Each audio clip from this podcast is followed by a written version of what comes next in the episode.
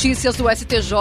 Os destaques do dia do Superior Tribunal de Justiça, quando e onde você quiser. Olá, este é o boletim com alguns destaques do STJ.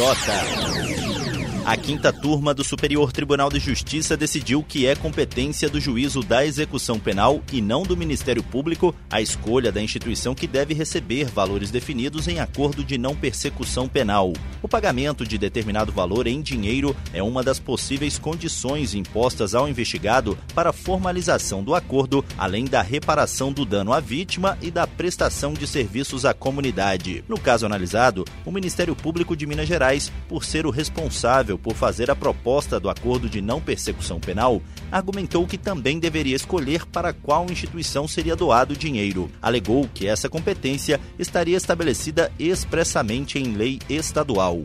O colegiado da quinta turma do STJ negou o provimento ao recurso. O relator, ministro Ribeiro Dantas, explicou que, embora caiba ao Ministério Público a propositura do acordo, compete ao juízo da execução penal definir qual instituição vai receber a prestação pecuniária estabelecida conforme previsto no Código de Processo Penal. A primeira sessão do Superior Tribunal de Justiça decidiu pelo cancelamento do tema 1096, que seria julgado pelo rito dos recursos repetitivos. A questão iria definir se a conduta de frustrar a licitude do processo licitatório ou dispensá-lo indevidamente configura ato de improbidade que causa dano presumido ao erário. Com o cancelamento, podem voltar a tramitar os recursos especiais e agravos em recurso especial que tratam da mesma questão jurídica e estavam sobrestados nos tribunais de segunda instância ou no STJ. O cancelamento ocorreu após questão de ordem apresentada pelo relator, ministro Afrânio Vilela.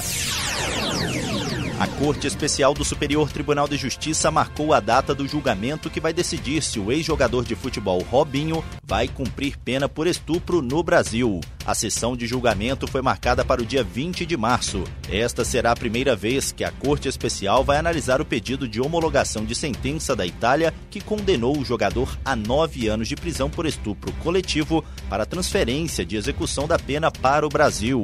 Na contestação ao STJ, a defesa de Robinho alega que a homologação da sentença a favor do pedido do governo da Itália seria inconstitucional, pois violaria a proibição de extradição de brasileiro nato. A sessão será a partir das duas horas da tarde e será transmitida ao vivo pelo canal do STJ no YouTube. Superior Tribunal de Justiça vai sediar o lançamento da 21ª edição do Prêmio Inovare na próxima terça-feira, dia 5 de março, em cerimônia marcada para as 11 horas da manhã. Criada em 2004, a premiação busca reconhecer e disseminar práticas transformadoras desenvolvidas no sistema de justiça brasileiro. As sete categorias do prêmio terão tema livre: Tribunal, CNJ, Juiz, Ministério Público, Defensoria, Advocacia e Justiça e Cidadania. Nesta edição, o Inovare vai destacar uma das práticas inscritas que melhor represente o tema meio ambiente e sustentabilidade. As inscrições já estão abertas e podem ser feitas no site do Prêmio Inovare, com exceção da categoria CNJ, para a qual a inscrição deve ser realizada diretamente no portal de boas práticas do CNJ.